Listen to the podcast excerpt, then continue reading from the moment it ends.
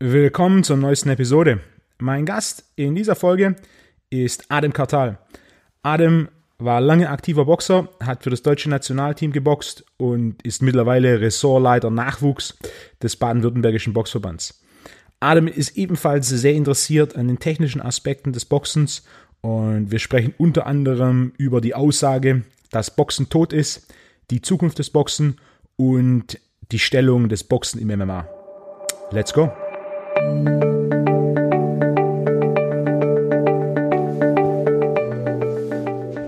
Adam, grüß dich. Hallo Wolfgang. Freut mich, dass du heute vorbeigeschaut hast für einen Podcast zum Thema Boxen und allgemein zum Thema Kampfsport. Boxen ist ja so deine Sportart. Du hast, wann hast du angefangen? Ich habe im Jahr 2009 das erste Mal meine Boxhalle damals betreten gehabt und habe bis 2018 aktiv gekämpft. Ähm, bin seitdem als Funktionär tätig, ähm, bin jetzt bei uns im Boxverband, quasi habe ich den Jugendbereich übernommen und bin jetzt seit elf Jahren dabei. Du hast äh, auf Wettkampfebene gekämpft, das heißt, wie weit ging das bei dir? Ähm, also ich habe ein paar Einsätze für die Nationalmannschaft gehabt, regelmäßige Einsätze für den Landeskader hier in Baden-Württemberg, war zwischendurch in der Türkei tätig, habe da für, die, ähm, für den Kader geboxt, bin dann wieder zurückgekommen und ja, das war's soweit. Einer der interessanten Aspekte bei dir ist, Boxen ist ja relativ viel alte Schule und dafür, dass du auch mhm. Ressortleiter Nachwuchs bist beim Verband, jetzt als Funktionär tätig bist, du bist jetzt äh, nicht Mitte 50, sondern Anfang 20. Ja, also ich bin sehr, sehr jung tatsächlich und ähm, war für viele erstmal so, oh, wie kann man in dem Alter diesen, diese Position übernehmen? Das hängt daher zusammen, ich war als Athlet damals quasi als Athletensprecher aktiv das kann man sich wie so eine Gewerkschaft eigentlich vorstellen, die sich einfach für die Interessen der Athleten einsetzt. Ähm, konnte mich dadurch eigentlich super im Boxverband vernetzen. Ich kannte alle Trainer, wir waren richtig cool, wir haben uns gut verstanden. Dann kam der, der ehemalige Jugendbundestrainer und ähm, guter Freund von mir, Olli Wilczek, zu mir, der unser Sportdirektor ist und hat gesagt, hey, das wäre eine perfekte Position für dich, hast du Lust darauf? Habe ich gesagt, ja, dann gab's Wahlen, ich konnte mich da durchsetzen, war einstimmig und ja, bin seitdem Ressortleiter Nachwuchs. Das heißt, du hast zuerst aufgehört, äh, mit dem Gedanken gespielt, deine aktive Karriere zu beenden und dann kam der Job oder war das so ein fließender Übergang? Also das war so, ähm, ich habe im Jahr 2018 ähm, in der Türkei geboxt gehabt, bin dann wieder zurück nach Deutschland gekommen. Es lief in der Türkei eigentlich so gut für mich. Ähm, war dann so an dem Punkt, wo ich gesagt habe, hm, ich weiß nicht, ob ich noch wirklich den Leistungssport ähm, betreiben möchte auf diesem Level habe dann ans ähm, Aufhören bei Wettkämpfen nachgedacht gehabt, war auch als Trainer in dem Zeitraum ein bisschen aktiv und das war dann quasi so, dass die gesagt haben, hey, bevor du jetzt äh, aufhörst zu kämpfen und du wirst sowieso als Trainer aktiv, hast du nicht Lust, als Funktionär was zu machen. Cool. Wettkampf Tokio, Tokio Olympia war ja dann noch so für, die, für dich so einen, einen Schritt, den du, den du ins Auge gefasst hast, aber dann recht rational das Ganze angegangen. Ja, genau. Also man muss, ich denke, das sage ich auch allen unseren Athleten bei uns im Boxverband, man muss ehrlich sein mit sich selber. Es ist wichtig, sich die richtigen Ziele und die großen Ziele zu setzen. Es gibt zwei Gruppen. Die einen, die trauen sich das einfach nicht. Die trauen sich selber nicht zu sagen, hey, ich möchte auf Olympia. Es gibt die andere Gruppe, die sagt, ähm, ich möchte auf Olympia, aber ja, tun wenig dafür. Und dann gibt's eine dritte Gruppe, die dann sagt, okay, ich möchte auf Olympia und gehen die Sache aber rational an und sagen, okay, das sind meine Zwischenetappen, ich muss kurzfristig, mittelfristig das erreichen, um langfristig auf Olympia mich vorbereiten zu können und auch teilnehmen zu können am Ende. Bei mir war es so, ähm, ich habe das natürlich ins Auge gefasst, äh, habe dann ja relativ schnell gemerkt, es ist nicht einfach. Es ist sehr, sehr schwierig, vor allem in internationalen Trainingslagern, wenn man mal gegen einen Vize-Olympiasieger geboxt hat oder gegen einen amtierenden Weltmeister, dann muss man auch überlegen, okay, wie wahrscheinlich ist es, dass mit Tokio oder so klappt. Ähm, kam so quasi der Entschluss zu sagen, okay, ich möchte aufhören, aktiv zu kämpfen. Wir, wir beide kennen uns ja jetzt mittlerweile auch schon ein gutes Jahr. Ja, genau. Und äh, über ein paar Dialoge, die wir hatten, war ich ja dann irgendwann mal so weit und, und habe dann einfach erklärt, Boxen ist tot. Mhm. Äh, und äh, zu meiner Überraschung muss ich sagen, hast du da sofort zugestimmt. Ja, also es ist eine sehr umfangreiche Frage. Wir müssen jetzt erstmal den Boxsport heutzutage in Deutschland definieren. Ähm, ich persönlich teile den Boxsport in Deutschland in drei Bereiche ein. Der erste Bereich ist das Persönlichkeitsboxen. Das ist für Menschen quasi, die den Sport aus ähm, physischen und psychischen Gründen machen, um sich einfach da zu verbessern ähm, ohne irgendwie quantitative Ziele, also zu sagen, ich möchte eine Medaille gewinnen oder ich möchte Geld gewinnen. Und es ist ein sehr breites Spektrum an Menschen, das umfasst Kinder, die den Sport betreiben, einfach um selbstbewusster zu werden. Das betrifft, betrifft aber auch viele Menschen, die ähm, einfach beruflich sehr stark eingebunden sind und dann Boxtraining machen. Ich persönlich mache ganz viel im Personal Training Bereich da, um einfach Menschen quasi, ja, damit die sich entlasten können von der Arbeit. Der zweite Punkt ist das Fitnessboxen. Das ist einfach für Menschen, die abnehmen wollen oder einfach sich physisch fit halten wollen. Weniger techniklastig als, der, als das Persönlichkeitsboxen. Da geht es dann quasi nur ums Schwitzen und ich sag mal jetzt ganz grob Kalorien verbrennen. Und die dritte Gruppe der Leistungssport. Also vorab, immer wenn man sagt, Boxen ist tot, bezieht man das sehr stark aufs Leistungssport. Ich sage es ganz schnell ja. Darauf können wir, kann ich gleich nochmal drauf einkommen. Aber ich muss ein bisschen weiter ähm, aus und auf die anderen zwei Bereiche eingehen. Wir haben beispielsweise bei uns im Boxverband haben wir durch die Corona-Krise eine Initiative gegründet, Hope for Kids.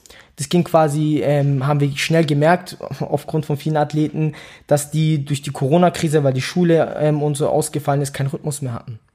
Wir haben eine Initiative gegründet, wir haben den Online-Training angeboten, Online-Angebote über Nachhilfe, Zusammenkommen, über Zoom einfach chillen. Und das kam richtig gut an. Und das würde ich als Erfolg definieren und als sehr lebendig auch definieren, was ähm, aktuell im Boxsport geschieht. Und es ist eine sehr, sehr, sehr positive Entwicklung. Auch das ähm, im Persönlichkeitsboxen, das White Color Boxing oder das Manager Boxen, extremst gute Entwicklungen in diesem Bereich. Auch da würde ich es als sehr lebendig definieren. In den Fitnessstudios ist es so, ähm, ein Sandsack ist keine Seltenheit mehr. Also in den meisten 0815 Fitnessstudios findet man heutzutage einen Boxsack drin würde ich auch als lebendig definieren. Und ich finde, das ist ein sehr, sehr wichtiger Teil, dass der Sport auch in der breiten Masse einfach ein Bewusstsein findet. Weil selbst wenn man nur auf den Sandsack bisschen, sag ich mal, ganz doof gesagt, kloppt, merkt man, dass es gar nicht so einfach ist und dass es halt nicht nur ein Schlägersport ist. Im Leistungssport ist es aktuell tatsächlich so, dass wir weder im Profibereich noch im olympischen Bereich konkurrenzfähig sind mit der ähm, Top-Elite der Welt. Ist ein sehr interessanter Grund vielleicht, warum das so ist. Wir sind selber ähm, am analysieren, wieso, weshalb, warum. Wir haben bei uns im Boxverband haben wir ähm, ein sehr vielfältiges Trainerteam.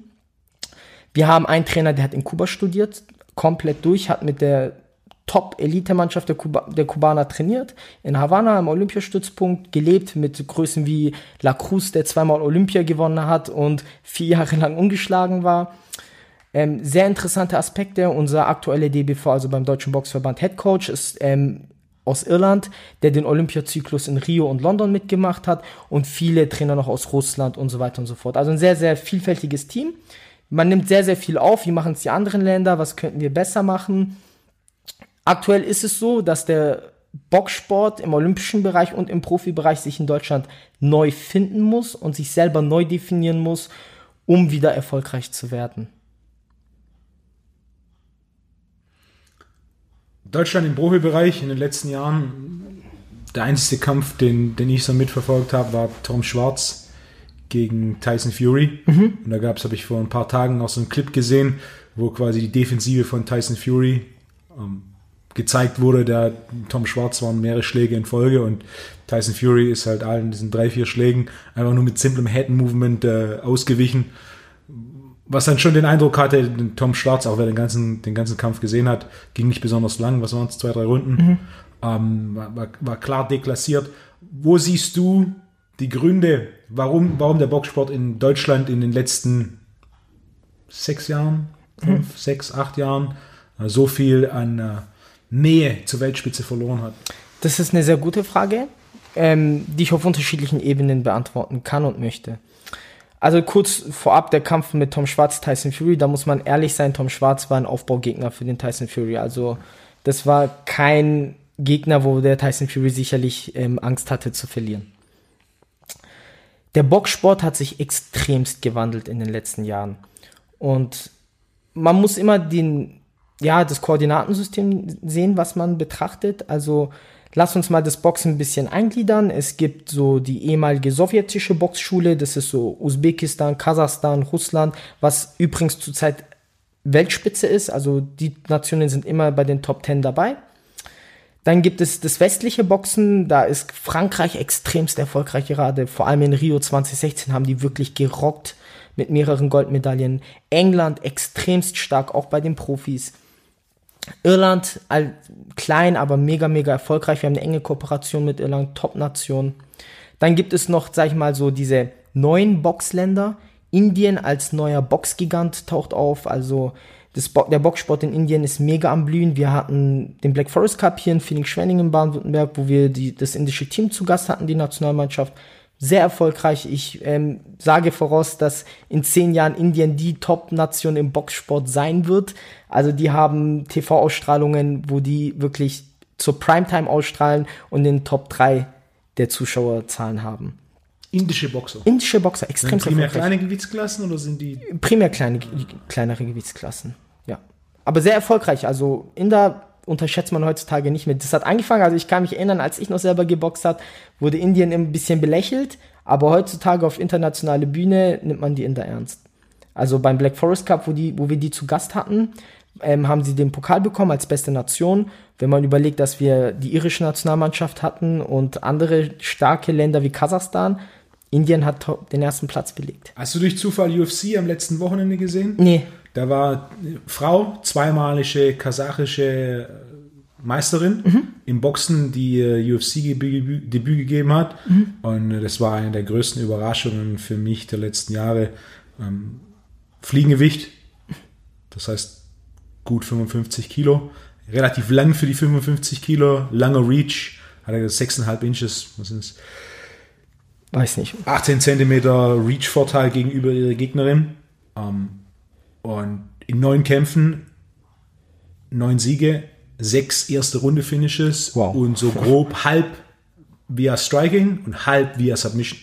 Toll. Und hat auch ihre Gegnerin innerhalb von einer Runde, es war auch zwei, drei Minuten und der Kampf war vorbei, ähm, Kickboxen und dann hat sie den Rücken geholt und sie quasi im Stehen gefinisht. Mhm. War spektakulär, unterhaltsam von, ihr, von ihren körperlichen Maßen, während du gerade in, in weiblichen MMA und auch oftmals so ein bisschen so, so eine Wrestler-Struktur hast, so eine Ringerstruktur, wo die relativ so klein, stocky, relativ kurze Arme, ähm, relativ viel Druck. Hast du da jemand mit ihr, die sehr, sehr leichtfüßig ist, recht lange Beine, lange Arme und äh, auch im Stand, äh, mich wahnsinnig überrascht. Also toll, toll das zu hören. Ähm, würde auch zu meinem Bild passen mit Kasachstan. Also es gibt immer übrigens Ausnahmen.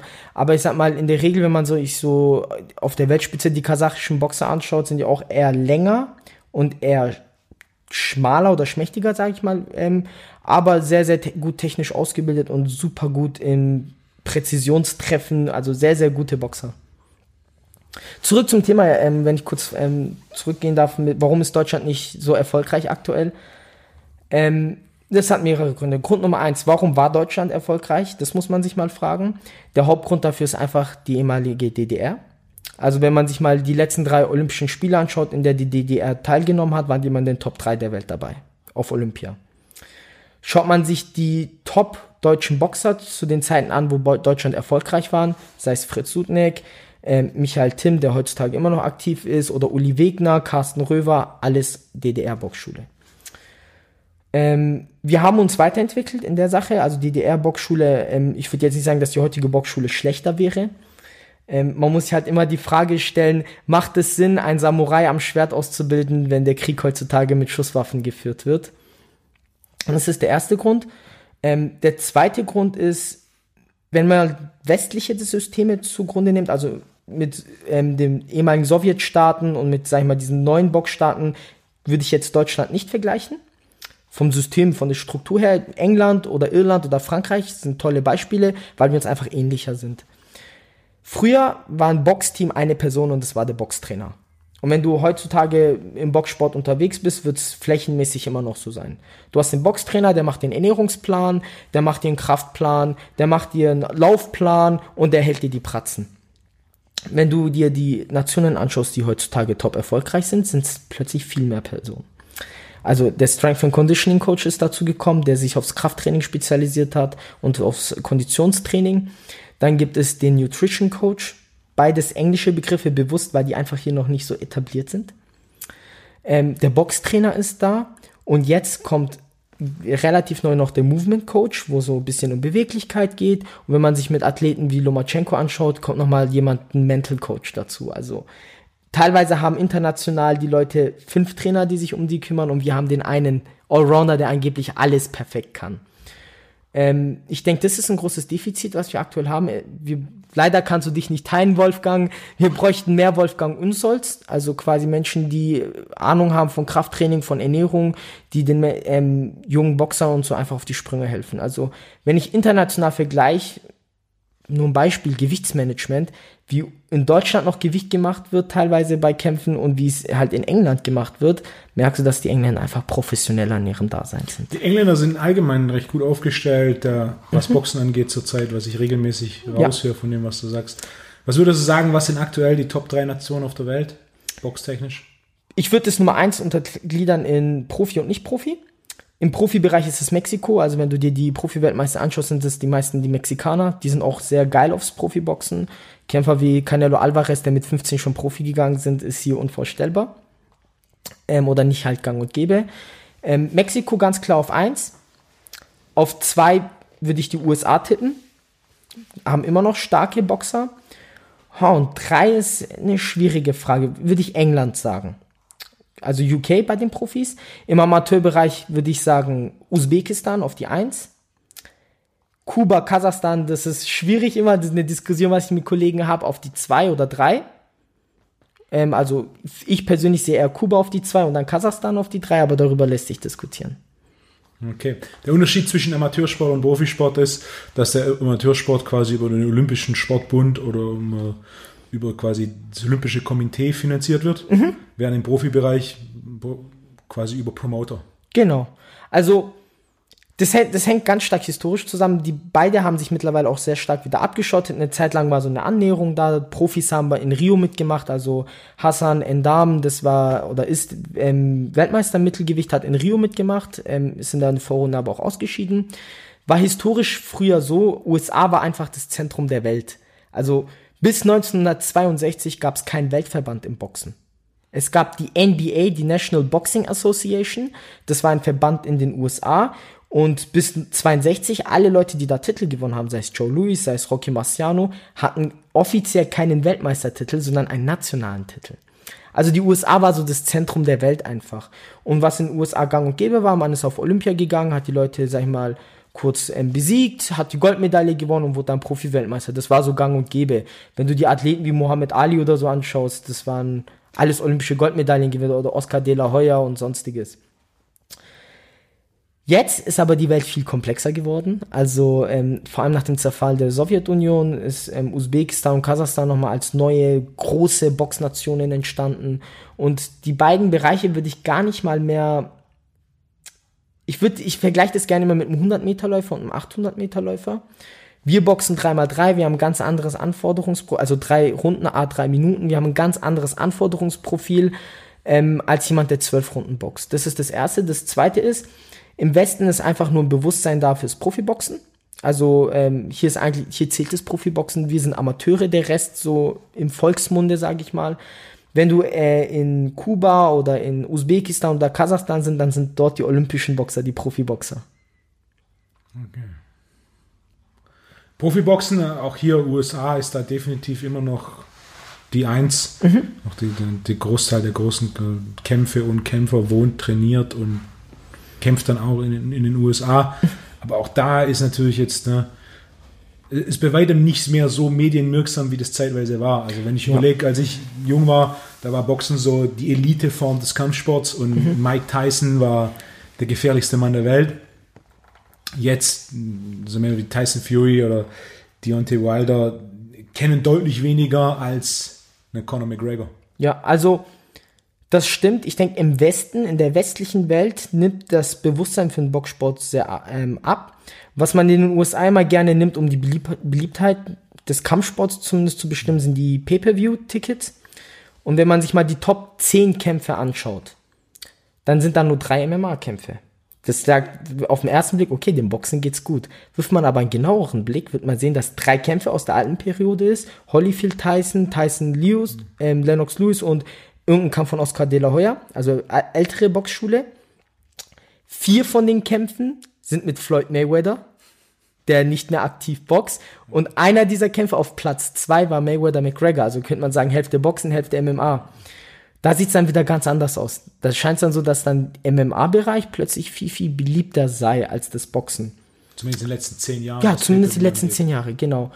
Ähm, trifft, denke ich, in den USA sehr stark zu, aber ist nichts, was mir jetzt irgendwie Magenschmerzen zubereitet. Also ich denke, das ist eine Entwicklung, die toll ist, weil der MMA-Bereich einfach neue Chancen für den Boxsport im Westen bietet. Also, ähm, da kleine Anekdote, die habe ich dir schon mal erzählt. Wir haben auch beim Black Forest Cup, aber in einer älteren Version im Jahr 2018, ähm, habe ich einen Anruf bekommen vom Mitorganisator und der hat gesagt, hey, wir haben, wir haben ein Team, die sprechen Englisch und wir brauchen dich.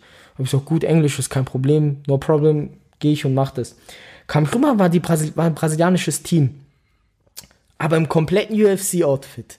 Da war ich erstmal so, okay, was macht jemand wirklich komplett eingekleidet mit UFC-Sportler und Trainer bei so einem großen internationalen Boxturnier? Ähm, wir waren mehrmals essen, ich war zuständig quasi für die über die gesamte Woche, hatten coole Gespräche und es hat sich dann herausgestellt, das ist ein Boxtrainer, der sich auf MMA spezialisiert hat. Das ist mein Freund Gabriele Di Oliveira, wir haben immer noch Kontakt, der ist in Florida beim American Top Team und der hat zu mir gesagt, hey du Adem, ich habe mehrere Olympischen Spiele mitgemacht. Ich ähm, bin Trainer von unter anderem Robson Concenciao, der die Goldmedaille auf Olympia gewonnen hat. Mein Neffe hat eine Medaille auf Olympia gewonnen. Ähm, ich bin Boxer. Aber das heißt nicht, dass ich ein Problem mit MMA haben muss. Der sagt, der MMA, der finanziert mich. Da habe ich gefragt, wie meinst du das? Er hat gesagt, was die USA, also was man in den USA verstanden hat, man braucht keinen MMA-Trainer, der Boxtraining gibt, sondern man braucht einen Boxtrainer, der Boxtraining für Menschen im MMA gibt. Und der MMA ist also quasi der Möglichkeit oder der, die Möglichkeit oder der Grund, warum viele super Boxtrainer in den USA überhaupt einen Job haben. Wie Gabriele beispielsweise. Und dann gibt's andere Trainer, die sich durch den MMA mitfinanzieren. Also wenn du mal die, die Top-Trainer der Welt anschaust, beispielsweise Robert Garcia in Oxnard, Kalifornien, Top-Trainer, zig Weltmeister rausgebracht, trainiert UFC-Kämpfer, hat unter anderem Jose Aldo vorbereitet, ich meine auf den McGregor-Kampf. Und dann kommt Pedro Diaz dazu, auch in Florida, Miami. Top-Trainer, kubanischer Trainer, hat auch MMA-Leute bei sich. Freddie Roach, einer der allerersten, der damit angefangen hat, damals mit George St. Pierre. Also es sind alles positive Entwicklungen. Ähm, Ich denke persönlich, es ist eine Beziehung, die man verstehen muss.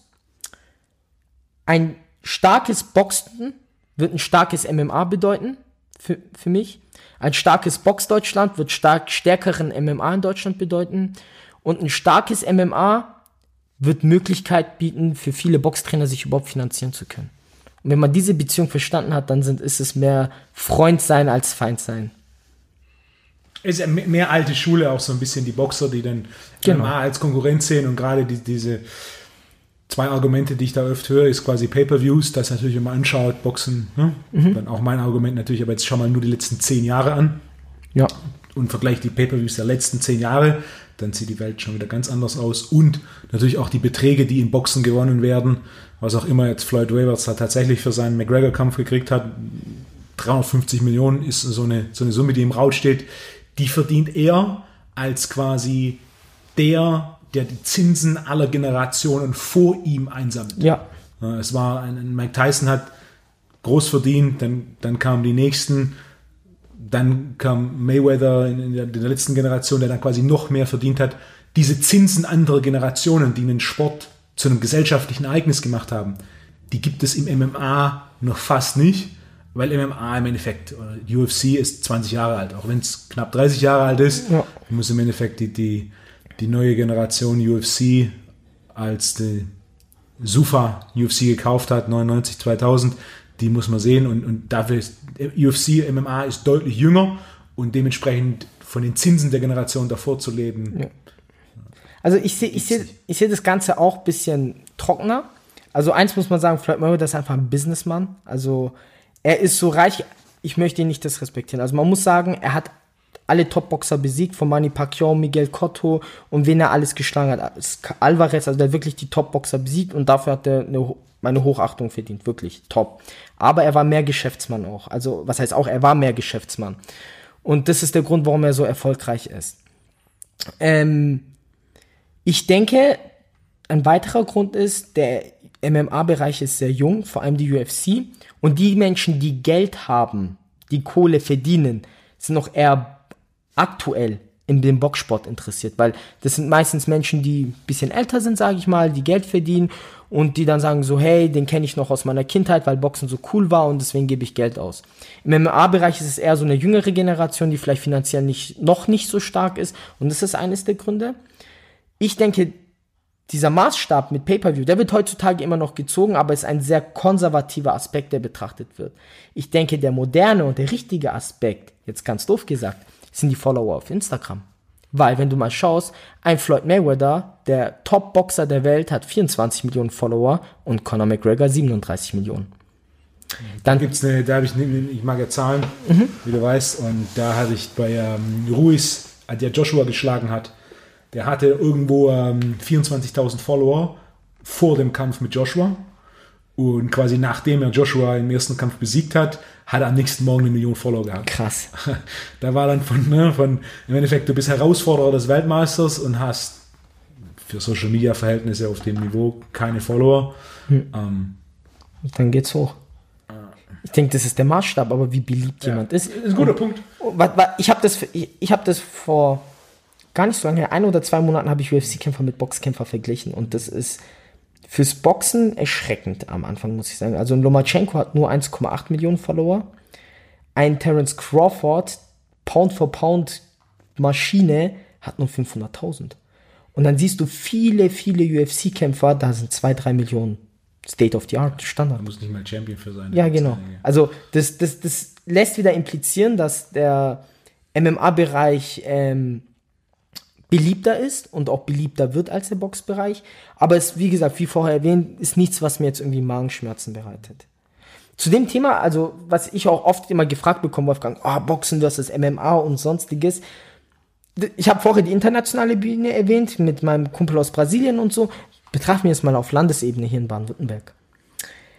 Wir haben zwei Top-Landestrainer, die sind ansässig in MMA-Studio. Das ist der Andreas Christ im Stalin Cage in Stuttgart und der Pascal Stern beim Hammers Team MMA in Aalen. Andreas Christ war im Jahr 2018, also hat einen Pokal bekommen letztes Jahr für den besten Heimtrainer 2018. Das heißt, der beste Heimtrainer bei uns im Boxverband ist ansässig in einem MMA-Studio. Und ohne dieses MMA-Studio hätte er nicht so gute Boxer generieren können. Und hat immer noch Top-Boxer. Also ich letztes Jahr ähm, einen deutschen Meister, einen deutschen Vizemeister, also top. Ja, mein Punkt ist ja so ein bisschen, Boxen war lange die Eins, mhm. Mike Tyson gefährlichster Mann der Welt.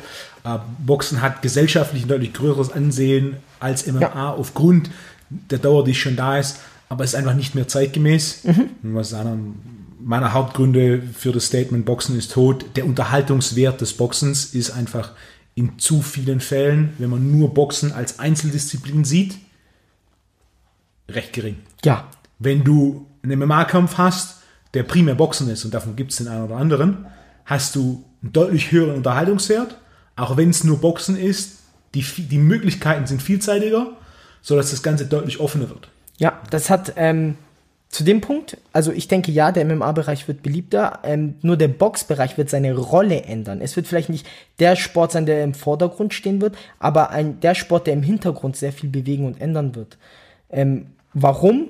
da bekomme ich dann oft von anderen ähm, Kollegen zu hören, so, ey, ist aber MMA ist mehr, gibt ja noch Kickboxen und Thai-Boxen und alles. Dann nehme ich immer gerne den Vergleich zwischen Fußball und Faustball.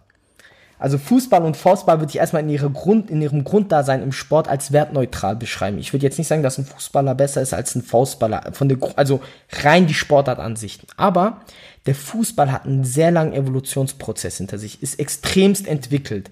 Und jetzt möchte ich ganz provokant und frech behaupten, dass der Spitzenfußballtrainer in der Champions League in seinem Handwerk weiterentwickelt ist als sein Kollege im Faustball. 100%. Und dasselbe gilt im Boxen, im Standbereich, ich rede nur vom Stand, im Vergleich zum Kickboxen und Thai-Boxen. Wir haben einen sehr langen Evolutionsprozess hinter uns und im sportspezifischen Bereich sind wir extrem weit entwickelt. Und das ist ein ganz großer Benefit für den MMA-Bereich. Also deswegen denke ich, wird ist Bock, hat Boxen großes Potenzial im Hintergrund, sehr viel für den MMA-Bereich zu tun. Ähm, der zweite Grund, ähm, jetzt muss mir kurz auf die Sprünge helfen.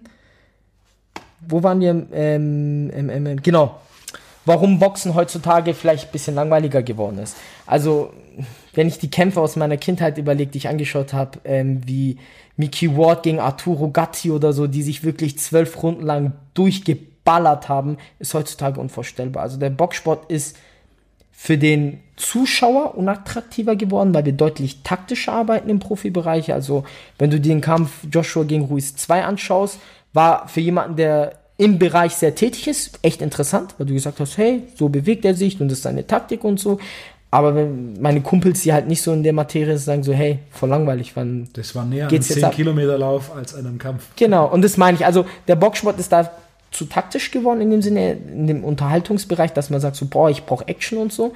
Und da ist der MMA, hat, ist, hat einfach aktuell ein höheres Potenzial quasi. Zu sagen, hey, ich biete Action und Unterhaltung. Aber da ist auch ein bisschen, das ist, es sind zwei Gründe, warum, warum ich jetzt in Deutschland, unabhängig von dem, was danach kommt, DDR, ähm, warum aus meiner Perspektive der Boxsport hinkt, ist Punkt Nummer eins als Fan. Gekauft. Mangelnde Fairness ist Ja. halt, ich kann mich erinnern, einer der letzten Boxkämpfe, die ich live gesehen habe, war Marco Huck gegen äh, Povetkin. War um Weltmeistertitel, Povetkin war Weltmeister, aber das ist gut zehn Jahre her, plus minus. Damals hatte ich regelmäßig Einladungen äh, von dem Promoter und habe mir da ein paar Kämpfe live angeschaut.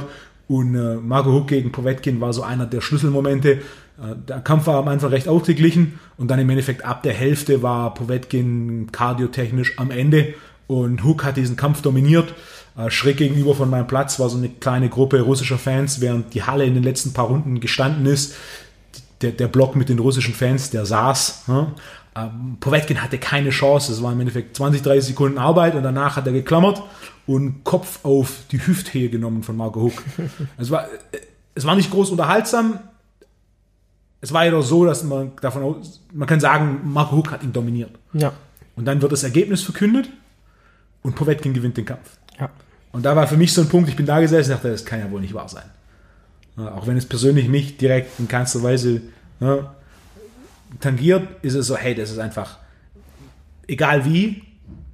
Ich habe danach dann mitbekommen, dass es Povetkins erster äh, Kampf im neuen Vertrag war. Wenn er direkt im ersten Kampf seinen Weltmeistertitel verloren hätte, dann wäre das natürlich für den Wert des Vertrags nicht besonders gut gewesen.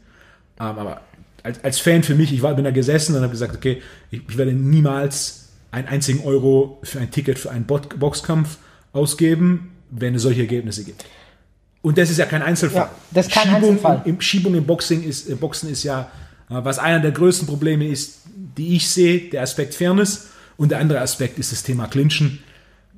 Clin- sobald es anfängt, das ist dann ein, eine Aktion und dann beide aufeinander und dann Referee nimmt beide wieder auseinander und dann ist wieder, oh, das ist, das guckst du dir ein paar Minuten an und dann ist es so, okay, was soll das? Sehr gutes Beispiel und das ist ein gutes Beispiel, warum der Boxen den MMA-Bereich in der Zukunft auch brauchen wird. Also, ist es ein Deutschland-Phänomen? Ich würde das- ich will jetzt nicht sagen, dass es international so ist. In Deutschland ist es so, dass wir einfach das Vertrauen an die Menschen verloren haben. Also für die breite Masse im TV auszustrahlen. Und ich denke, wenn man einmal Vertrauen verloren hat, völlig unabhängig, sei es jetzt im Sport oder sei es wo, sonst, wo man Business führt, ist es schwierig, das wieder aufzubauen. Das aber, jetzt kommt ein großes Aber. Wir hatten ähm, letztes Jahr waren die deutschen Meisterschaften quasi mit mehreren Sportarten zusammen in Berlin unter dem Motto die Finals und die Einschaltquoten waren echt hoch. Also ich meine 2,4 Millionen oder so und Boxen war relativ weit oben dabei. Hat für mich gezeigt, okay, die Menschen möchten Kampfsport sehen. Es ist sehr unwahrscheinlich, dass es das Profiboxen wird, genau wegen dem Vertrauensverlust. Das, da ist gerade irgendwo so ein Vakuum, was gefüllt werden muss. Und da würde ich mir wünschen, dass der vielleicht der MMA-Bereich ein bisschen aktiver und größer wird ähm, und dadurch den Kampfsport wieder attraktiver und lukrativer macht hier in Deutschland. Und ich bin, ich bin, mir, ich bin mir sicher, dass dadurch auch mehr Leute wieder zum Boxen kommen werden. Also ich war selber ähm, zwei Jahre Trainer in der MMA-Schule. Ich habe gerade den Nico gesehen, zusammen mit Nico in derselben Schule. Und da waren halt viele, die haben auch MMA gemacht und sind dann rüber ins Boxen gewechselt. Das gibt's. Und deswegen denke ich, ein starkes MMA wird auch halt das Boxen pushen. Und technisch High-Level-Boxing ist natürlich auch ein großer Vorteil für einen MMA-Kämpfer. Ja. Also einer der unterhaltsamsten MMA-Kämpfe, die ich je gesehen habe, oder einer der Kämpfe, die mich am meisten begeistert waren, war dominantes Boxen immer ein wichtiger Teil. Da muss ich sagen, persönlich ärgert mich da eine kleine Sache. Also, ich konnte sehr viel von internationalen Trainingslagern und so mitnehmen, von vielen Top-Coaches. Und ich hatte eine, eine interessante Diskussion mit ähm, dem Head Coach aus Irland. Der hat gesagt, hey Ade, der komplexeste Schlag im Boxsport ist die Führhand gerade. Ich gesagt, wie meinst du das? Der sagt, hey, die Führhand gerade hat so viele Aufgaben. Du kannst Distanz aufbauen, du kannst die Führhand gerade zur Verteidigungshandlung nutzen, du kannst auch nutzen, um eine Lücke zu finden. Also ganz, ganz breites Spektrum an Zielen, die du mit der Führhand gerade verfolgen kannst. Jetzt beginnst du das Boxtraining. Wie bringt man einem Kind meistens das Boxtraining bei? Okay, mit welcher Hand schreibst du? Rechts, rechtes Bein nach hinten, linkes Bein nach vorne und jetzt schlagen wir die Führhand gerade. Also Das ist so, wie wenn du einen Grundschüler in der ersten Klasse ein Integral gibst oder eine Differentialgleichung und sagst, hey, du löst mal. Was, was ich denke, wo im MMA einfach ein großes Potenzial ist, ist ein strukturierteres Boxtraining. Und das kann man ganz einfach machen. Dann höre ich dann immer, ja, ihr Boxer trainiert aber mehr, ihr habt viel mehr Zeit und so. Ich sage, ja, das stimmt. Das stimmt. Aber ein Training braucht Qualität. Und es ist egal, ob ich zehn qualitative Einheiten Boxen in der Woche habe oder eine qualitative Arbeit, äh, Einheit oder eine halbe. Es geht um die Qualität. Klar, wenn ich mehr trainiere in der Qualität, werde ich besser sein. Aber der primäre Faktor ist Qualität. Das unterscheidet einen guten Boxer von einem schlechten Boxer. So, wie sieht so ein Qualitätstraining aus? Das habe ich in Irland mitgemacht und war echt erstaunt. Wir waren in einem Trainingslager und die haben beispielsweise vor jedem Training 10 Minuten Grundschule Boxen gemacht. Die sind auf die Tatanbahn gegangen, wir haben 400 Meter Läufe gemacht, vor dem Training 10 Minuten Grundschule Boxen. Wie sieht Grundschule Boxen aus? Grundschule Boxen ist ähm, sehr breit gefächertes Spektrum, also kann äh, sehr umfangreich, hängt von der Boxschule ab. In Irland ist es so, ähm, was ich miterlebt habe, es ist ähm, eine Mischung aus sehr allgemein koordinativen Training, also wo einfach Bewegungsabläufe gemacht werden, und so eine Mischung aus ähm, Biomechanik im Boxen, quasi die Muskulatur, die im Boxsport beansprucht wird. Wie sieht das aus? Ähm, keine Boxstellung, vorab keine Boxstellung. Beispielsweise ein paralleler Stand, dann geht man ein bisschen ähm, leicht in die Knie und dann werden einfach so Boxbewegungen rhythmotisiert. Und so bringen die ihren, ihren Top-Elite-Kämpfern das Boxen bei. Und dann komme ich aber in der MMA-Schule und ich sehe den Jungen, wie er in seine Grundstellung schlägt und eine Führhand gerade schlägt. Also verstehst du, was ich meine? Hintergrund. Wir, unser Trainer, der aus Kuba kommt, der hat gesagt, Herr Adem, in jedem Boxtraining, jedem Boxtraining, davor 20, also bevor das eigentliche Training losgeht, 20 Minuten Gru- Grundschule. Und Grundschule ist etwas, ähm, das kann jeder machen. Also es, es sind wirklich sehr einfache Basic-Abläufe. Also du kannst es dir so vorstellen. Ähm, Koordi Koordination ist sehr wichtig im Boxen. Und eine koordinative Fähigkeit ist die Kopplungsfähigkeit. Bevor ich aber Bewegungen miteinander koppeln kann, muss ich die erst isoliert beherrschen. Das heißt, wenn ich einen guten Boxschlag machen will, muss ich zuerst wissen, wie ich in die Beine arbeiten muss. Dann muss ich wissen, wie ich in den Rumpfbereich arbeiten muss. Dann muss ich wissen, wie mein Ober, also wie, wie meine Schultern und so arbeiten muss. Das trainiere ich zuerst isoliert. Das ist eine Grundschule. Und dann äh, mache ich Kräftigungsübungen quasi, die diese unterschiedlichen Bereiche miteinander koppelt. Und das wäre eine Grundschule. Und in jedem MMA-Training, stell dir vor, du hast, bevor der sein Krafttraining macht, 10 Minuten Grundschule. Oder nach dem Krafttraining 10 Minuten Grundschule. Nach dem Lauftraining 10 Minuten Grundschule. Dann wirst du ziemlich gut in der Grundschule. Ja, aber es Ja, ist das aber- A und O. Das ist die Basis. Also das Boxen heutzutage, Wolfgang, ähm, wir sind in Deutschland zu konservativ im Boxen. Wir sind zu konservativ. Ich erzähle dir ein paar äh, Anekdoten. In Deutschland wird die Grundstellung bestimmt, also quasi was meine Führhand ist, was meine Schlaghand ist. So. Die fragen die Kinder, mit welcher Hand schreibst du? Mit welcher Hand isst du? Mit rechts, okay, dann rechtes Bein nach hinten. Jetzt sage ich dir was. In Irland haben die komischerweise ganz viele Rechtsausleger. Warum? Ich habe den gefragt, ich habe John, so heißt der Head Coach in Belfast. Ich habe gefragt, hey John, warum habt ihr so viel Rechtsausleger? Ich sag, ja, ich bring's denen so bei. also anderer Boxer, bei uns im Boxer Vitali Tarasov, der hat einen ähm, Athleten, Anton Kontratev, mehrfacher deutscher Meister, Rechtsausleger. Der hat gesagt, hey, ich habe denen einfach die Rechtsauslage so beigebracht. Also nur weil ich mit meiner rechten Hand schreibe, heißt es nicht, dass ich so eine Boxstellung brauche. Gibt es den Vorteil, wenn ich Rechtsausleger bin? Aktuell noch, ja, weil du einfach, ähm, es gibt sehr wenig Rechtsausleger noch international und wenn du Rechtsausleger bist und du bist es gewohnt, gegen einen Linksausleger zu boxen, bist du in deinem natürlichen Umgebung, in deinen Habits. Wenn du aber Linksausleger bist und du hast selten einen Rechtsausleger, wirkt es für dich am Anfang sehr verstörend, weil das einfach sich anders anfühlt. Deswegen hat der Rechtsausleger besseren, also einen Vorteil, weil er einfach ähm, mehr in seinen Gewohnheiten, mehr in seiner natürlichen Umgebung arbeitet als der Linksausleger. Wenn die gegeneinander boxen. Was dann aber oft lustig ist, wenn Rechtsausleger gegen Rechtsausleger boxt. Gibt es sowas wie beidbeinige Boxer? Wo Rechtsauslage und Linksauslage. Extremst. Und das, da sind wir auch wieder, ah, genau, zum Thema konservativ. Wir bringen unseren Boxern so das Boxen bei. Man hat international schon festgestellt, hey, ist es egal, Rechtsauslage so, du kannst aber auch Linksauslage boxen. Jetzt bringt man heutzutage international ganz viel das beidauslagige Boxen bei. Es gibt ganz, also Kuba als Boxnation, ähm, ganz viel beidauslagige Boxer. Wenn du dir einen Andy Cruz Gomez anschaust, amtierender Weltmeister, ähm, nee, viel, doch, amtierender Weltmeister, zweifacher Weltmeister, Box beidauslagig. Terence Crawford, Profi-Weltmeister in mehreren Gewichtsklassen, beidauslagig. Michael Conlin, der Sohn von John Conlin, ähm, auf der äh, Platz 2 auf der Weltrangliste, hat mehrmals Olympia teilgenommen mit Medaillen, be beidauslagig. Alle boxen beidauslagig. Also nicht alle, aber das sind Athleten, die beidauslagig boxen. Und wir in Deutschland, nee, du schreibst mit der rechten Hand, deswegen muss dein rechtes Bein hinten sein. Beidauslagig, die besten. Wie groß ist der Unterschied zwischen links und rechts? Puh, das ist eine gute Ist der Frage. gering oder trotzdem noch groß? Meinst du, der, wie, wie gut Wie die. gut? Also, ich würde jetzt behaupten, bei Terence Crawford beispielsweise, dass er gleich gut ist in beiden Auslagen. Würde ich jetzt so behaupten, bei ähm, Athleten wie Michael Conlin, würde ich behaupten, dass du zwei unterschiedliche Boxer hast.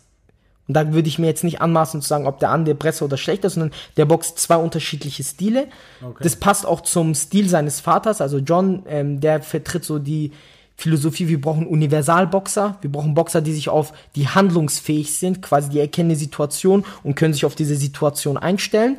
So schult er auch seine Boxer und so hat er seinen Sohn geschult. Und der Michael, der boxt in der Linksauslage auch, also anders als wie wenn er in der Rechtsauslage boxt, vom Stil her. Und das ist eine Möglichkeit für den MMA-Bereich. Also, deswegen wünsche ich mir persönlich qualitativeres Boxen im MMA-Bereich, was das Training betrifft.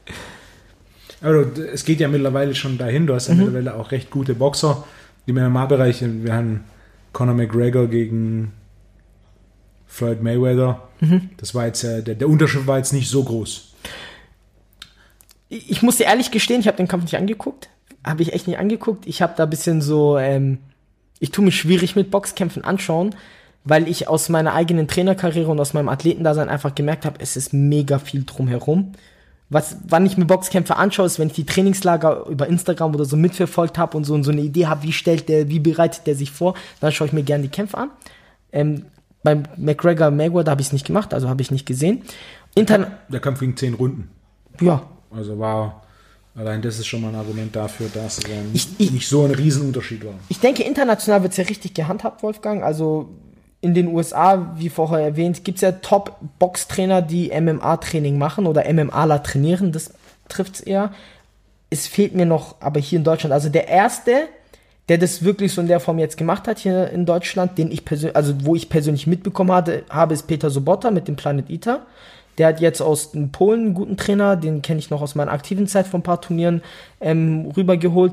Und ansonsten, gutes Stallion Cage gibt's noch mit dem Andreas Christ, auch Top-Box-Trainer in, in Aalen, Pascal Stern. Ähm, das hat sich aber einfach, sag ich mal, aus den Räumlichkeiten ergeben und nicht jetzt, dass der MMA-Bereich aktiv nach diesen Trainern gesucht hat.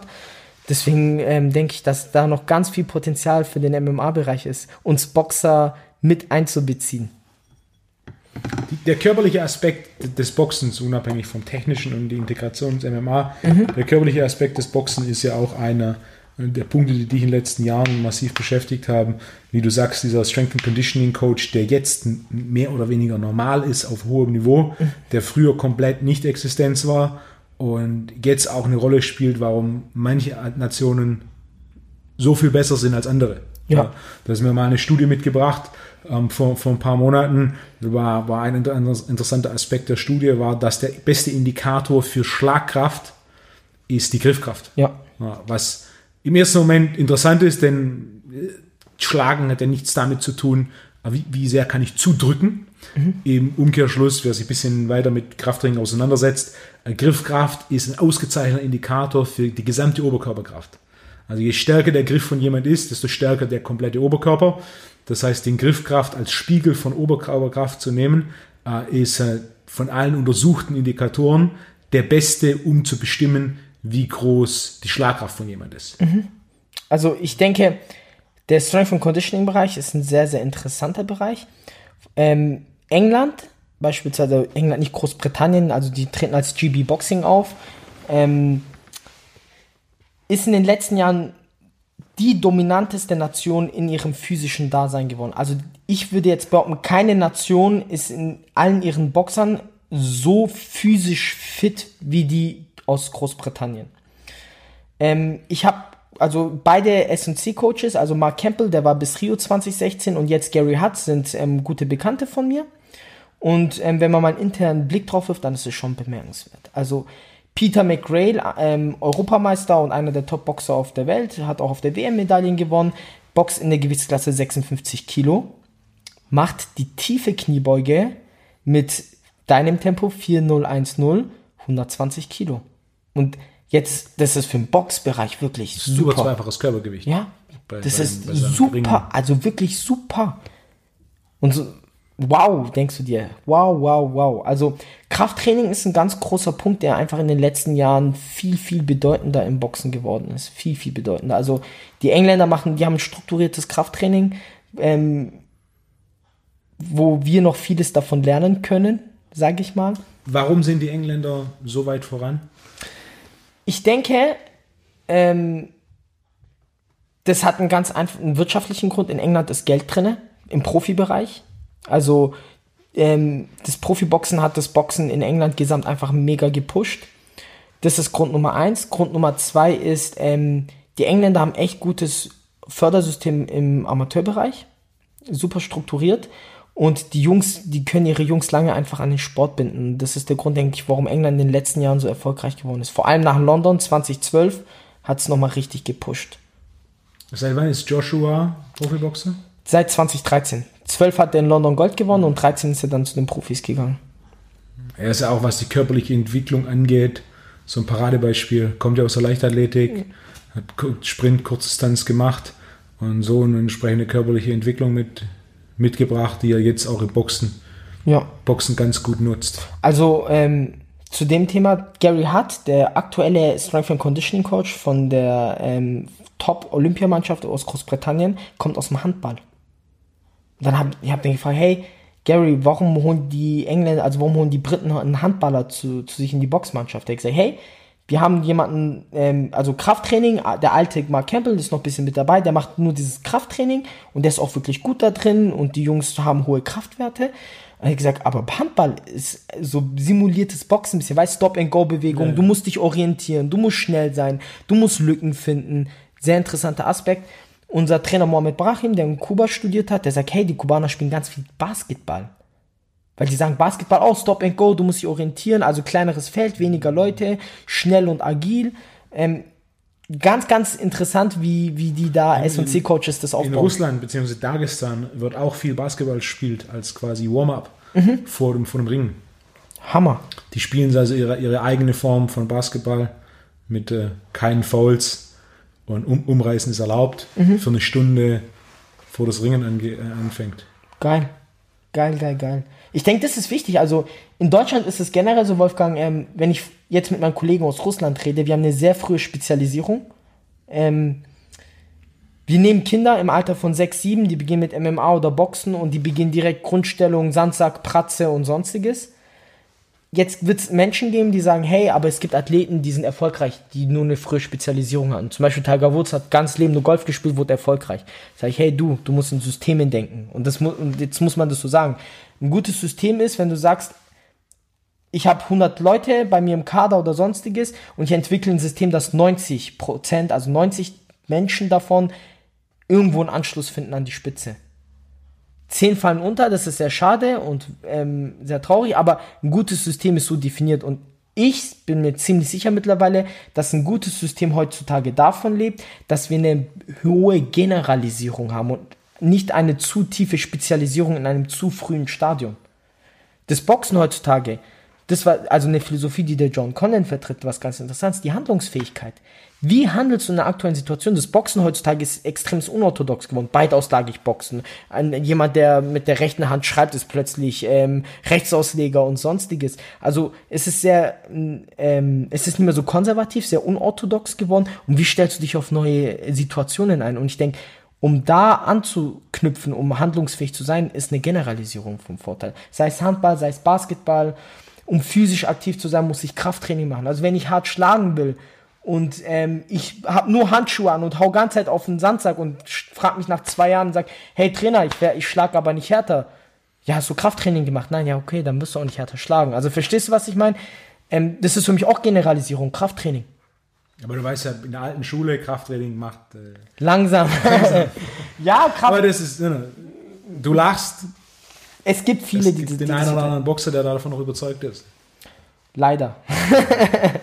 Also der Erfolg zeigt das, zeigt den Gegen, äh, zeigt ein, das Gegenteil. Ein guter Punkt, den, den gerade was diese Generalisierung angeht, den ich gern mache, ist, je breiter die Basis eines Gebäudes, desto potenziell größer die Spitze. Mhm. Je breiter die Basis einer Pyramide, desto höher die Spitze. Und je höher du das Haus bauen willst, desto breiter und solider muss das Fundament sein. Ja. Dass du da am Ende drauf bauen kannst. Zu 100%. Da gibt es ja auch mittlerweile viele Beispiele, gerade im Boxen mit Sicherheit eines der beeindruckendsten Beispiele, was ähm, eine relativ steile Karriere basierend auf einer sehr soliden Basis angeht, ist Deontay Wilder. Mhm. Wie lange hat er geboxt gehabt? Nicht lang. Ich glaube eineinhalb Jahre. Auf Olympia. Für Olympia Bronze hat er gewonnen. Ja. ja. Ähm, und ne, das heißt, in eineinhalb Jahren hat er nicht viel Boxen gelernt. Äh, jedoch seine körperliche Grundlage, ähm, die er davor entwickelt, und mit ein bisschen Box-Skills hat er dann gelernt, wie, wie er die nutzt. Ne? Ja, also ähm, ich sag mal zwei ähm, Argumente, die deine These unterstützen. Grund Nummer eins, das ist mittlerweile kein Geheimnis mehr, das kann ich hier sagen. Wir fertigen nach jeder, nach jedem internationalen Höhepunkt, also Europameisterschaft, Weltmeisterschaft, Olympia und so, ähm, tun wir quasi eine Analyse machen, warum sind wir nicht gut oder warum sind wir nicht die Top-Nation. Hauptgrund, wir sind physisch unterlegen. Also die anderen sind athletischer als wir. Ähm, Argument 2, was es unterstützt. Welche, was sind die neuen Trainer, die in dem Boxteam drin sind? Der Strength and Conditioning Coach und der Nutrition Coach. Ich möchte behaupten, rein sportspezifisch haben wir uns gewandelt, aber die großen Steps wurden im Krafttraining und im Ausdauerbereich gemacht. Oder im Konditionsbereich.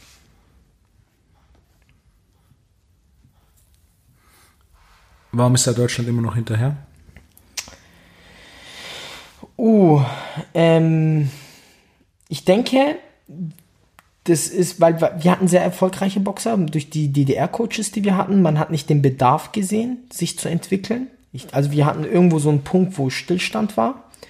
Jetzt hat man in den letzten Jahren gemerkt, okay, wir haben den Anschluss verloren, es ändert sich, es kommt, es kommt. Ähm, also der DBV, die Nationalmannschaft, hat einen Athletiktrainer, wir haben am Olympiastützpunkt einen Athletiktrainer und so. Es kommt, das Bewusstsein entsteht. Eines der Gründe, warum ich auch zu dir gekommen bin, weil ich gesagt habe, hey, das ist der Bereich und eigentlich bin ich schon zu spät. Ich muss jetzt mal zum Wolfgang gehen, wie es ist, ähm, wo ich die tiefe Kniebeuge lerne. Weißt du, wie ich meine? Und bei ja. den ganzen Boxkämpfen, die ich gemacht habe. Ähm, ich denke, das ist, weil mir uns einfach zu lange gut ging und wir haben uns nicht weiterentwickelt. Also die Progression hat gefehlt, würde ich sagen und ähm, ganz viel interne Kleinkriege, würde ich behaupten, die das einfach ganz stark verlangsamt haben. Den, den, ganzen Prozess mit der Entwicklung. Also Boxen ist ja, ich weiß nicht, wie es im MMA-Bereich ist, da, da habe ich zu wenig Erfahrung davon. Boxen ist ganz viel Philosophie, Einstellung, wie etwas ist. Und ähm, wenn da jetzt ein Trainer ist, sage ich mal, der hat ähm, 96, 2000, 2004, 2008 regelmäßig Olympiasieger ähm, generiert.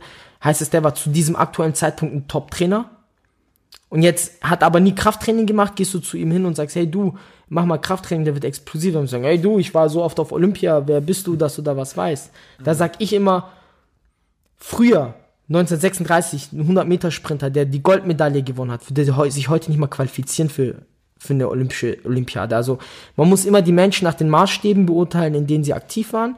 Und in den Zeitpunkten, wo diese Trainer aktiv waren, waren es die Besten, haben Erfolg generiert und Erfolg rechtfertigt alles. Also Mir hat ein Trainer gesagt, Headcoach, also nicht Headcoach, aber ein sehr großer Trainer oder ein sehr erfolgreicher Trainer in Russland, der gesagt, hey, wenn du erfolgreich wirst, weil du einen Handstand machst, dann trainier nur den Handstand. Wenn du Olympiasieger wirst, weil du gut im Handstand bist, trainier nur den Handstand. Es geht nur darum, erfolgreich zu sein. Und ich denke, die Trainer waren erfolgreich zu ihrer Zeit und basi halten sich noch sehr stark an diese alten ähm, Erfolge, sage ich mal. Alright, das war's für den ersten Teil des Gesprächs mit Adam. Der zweite Teil folgt in der nächsten Episode.